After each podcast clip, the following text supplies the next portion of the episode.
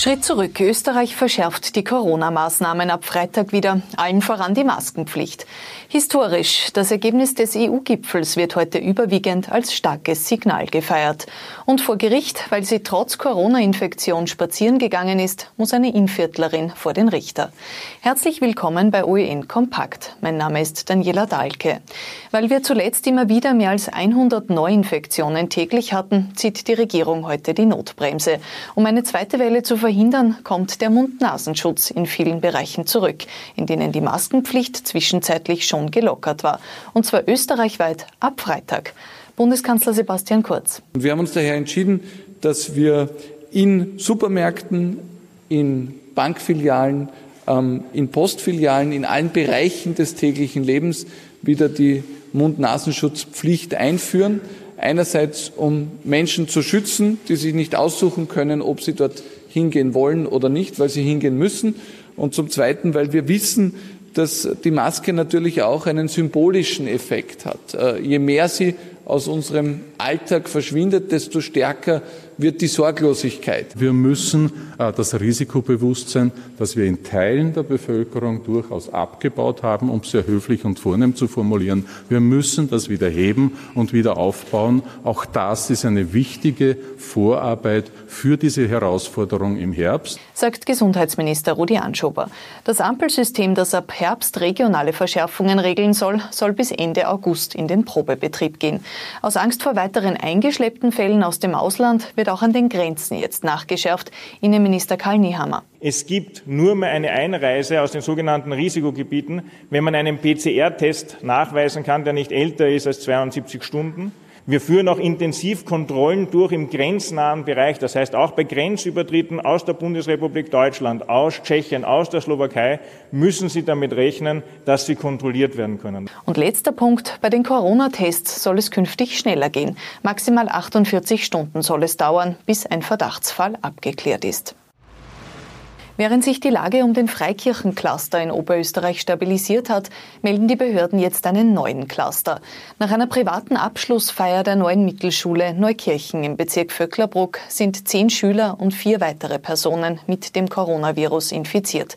Rund um den neuen Cluster sind laut Krisenstab des Landes inzwischen 200 Tests durchgeführt worden. Weil sie trotz einer Corona-Infektion spazieren gegangen ist, muss eine Frau am Freitag in Ried im Innkreis vor Gericht. Die 35-Jährige hätte nach einem positiven Covid-19-Test das Haus behördlich nicht verlassen dürfen. Eine Nachbarin hat sie gesehen und angezeigt. Die Innviertlerin rechtfertigt sich, sie habe nicht gewusst, dass auch ein Spaziergang verboten ist. Ihr droht beim Prozess eine Haftstrafe von bis zu drei Jahren. Österreichweit hat die Polizei bisher 260 Quarantänebrecher angezeigt. Ab morgen hat Linz seine eigene Corona-Teststraße. Bewohner der Landeshauptstadt können sich im Design Center testen lassen. Bisher haben sie dafür nach Ansfelden fahren müssen. In Linz können jetzt etwa 40 Tests pro Stunde durchgeführt werden, so Bürgermeister Klaus Luger. Historisch, ein echter Marshallplan, ein Wendepunkt, die Geburt eines neuen Europa. Das sind nur einige der Kommentare heute zum Ergebnis des EU-Gipfels. Erstmals wird sich die Union verschulden, um nationale Hilfsprogramme zu finanzieren. 750 Milliarden Euro an Corona-Wiederaufbauhilfe stehen fest. Dazu das EU-Budget bis 2027. Das Ergebnis ist beispiellos, sagt auch unsere EU-Korrespondentin in Brüssel, Silvia Wörgetter. Auch Österreichs Bundeskanzler Sebastian Kurz hat heute einen Grund zu feiern. Er hat für Österreich eine Vervierfachung des österreichischen Beitragsrabattes herausverhandelt. Und zuletzt haben auch noch die Staaten im Süden Europas, die hoch verschuldet sind und äh, die dringend Geld brauchen, äh, für das sie sich nicht weiter verschulden müssen, Grund zur Freude denn 390 Milliarden Euro sollen als direkte Zuschüsse vergeben werden. Diese Zuschüsse waren auch Hauptstreitpunkt. Österreich wollte so wenig Geld wie möglich direkt vergeben. Das hat zum Schlagabtausch mit Frankreich geführt. Ob das Verhältnis Kurz-Macron davon längerfristig Schaden genommen hat, wird sich zeigen. Dass das Urlaubsmotto bei vielen heuer heißt Almen statt Palmen, macht den Bauern und der Regierung Sorgen.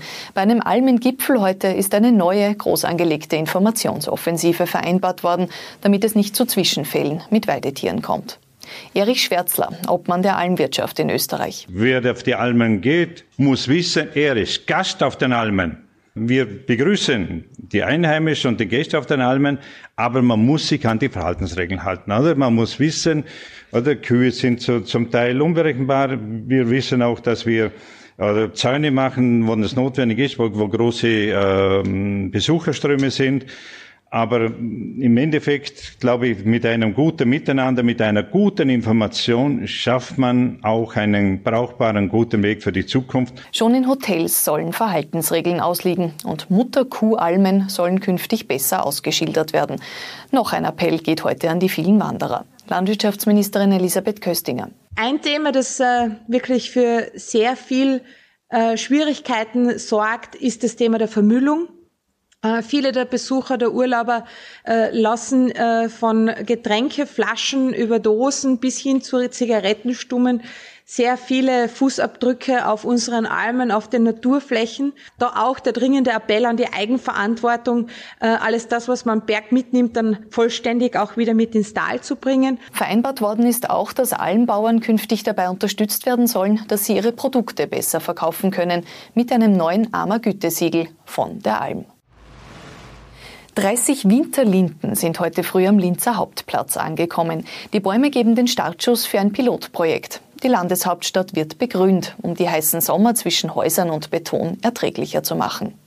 ÖVP-Vizebürgermeister Bernhard Bayer. Bäume haben vor allem zwei Effekte. Das eine ist die Beschattung und das andere ist die Kühlung.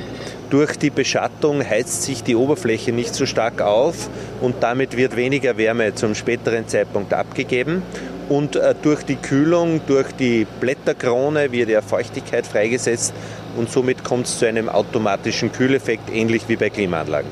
Die Bäume werden bis zu 15 Meter hoch und bleiben in ihren Holztrögen das ganze Jahr überstehen. Insgesamt will Linz in den nächsten Jahren 1000 Bäume in der Stadt pflanzen, um das Stadtklima zu kühlen. Und erstmals nach dem Lockdown hat heute das Ars Electronica Center in Linz wieder seine Pforten geöffnet.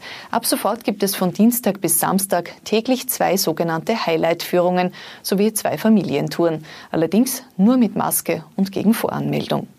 Soweit das Wichtigste vom Tag, kompakt zusammengefasst. Wir sind morgen wieder mit einer aktuellen Sendung für Sie da.